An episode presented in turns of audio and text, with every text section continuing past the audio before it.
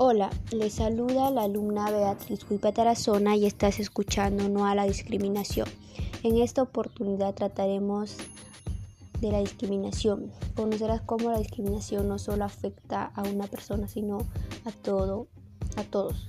Debemos entender que la discriminación es el trato desigual hacia una persona o colectiva por motivos raciales, religiosos, de, de sexo, etc.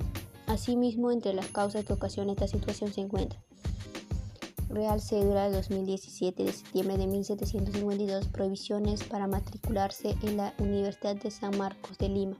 No se admitan a matricular los mestizos, zambos, mulatos y cuarterones. Sin embargo, con el pretexto de no haberse confirmado especialmente esta exclusión por la ley. La discriminación en nuestro país todavía existe.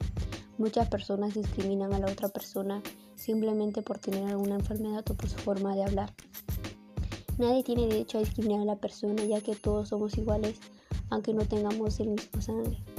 El síndrome de Down no es una enfermedad, sino es una mutación cromosómica que se da de manera aleatoria en la formación de los genes. El impacto que esto tiene y que se atribuye a la región crítica del síndrome de Down es el fenotipo que caracteriza esta población.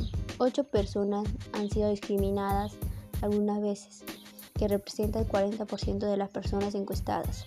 Dos personas de 15 y 17 años alguna vez sintieron discriminación y cinco personas han sido discriminadas en lugares públicos.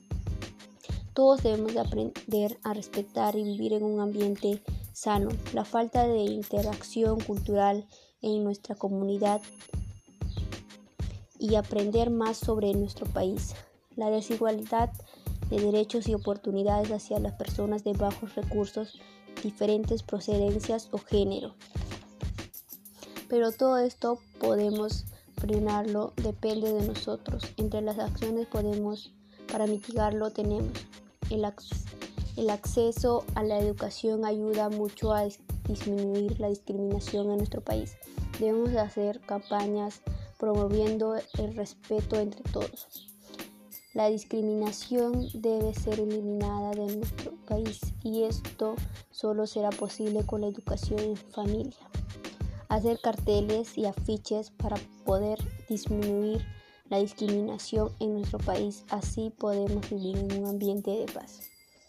Podemos hacer una mini campaña promoviendo el respeto hacia los demás a instituciones educativas estatales, enseñarles, enseñar sobre las demás culturas de nuestro país para mejorar la intercultural.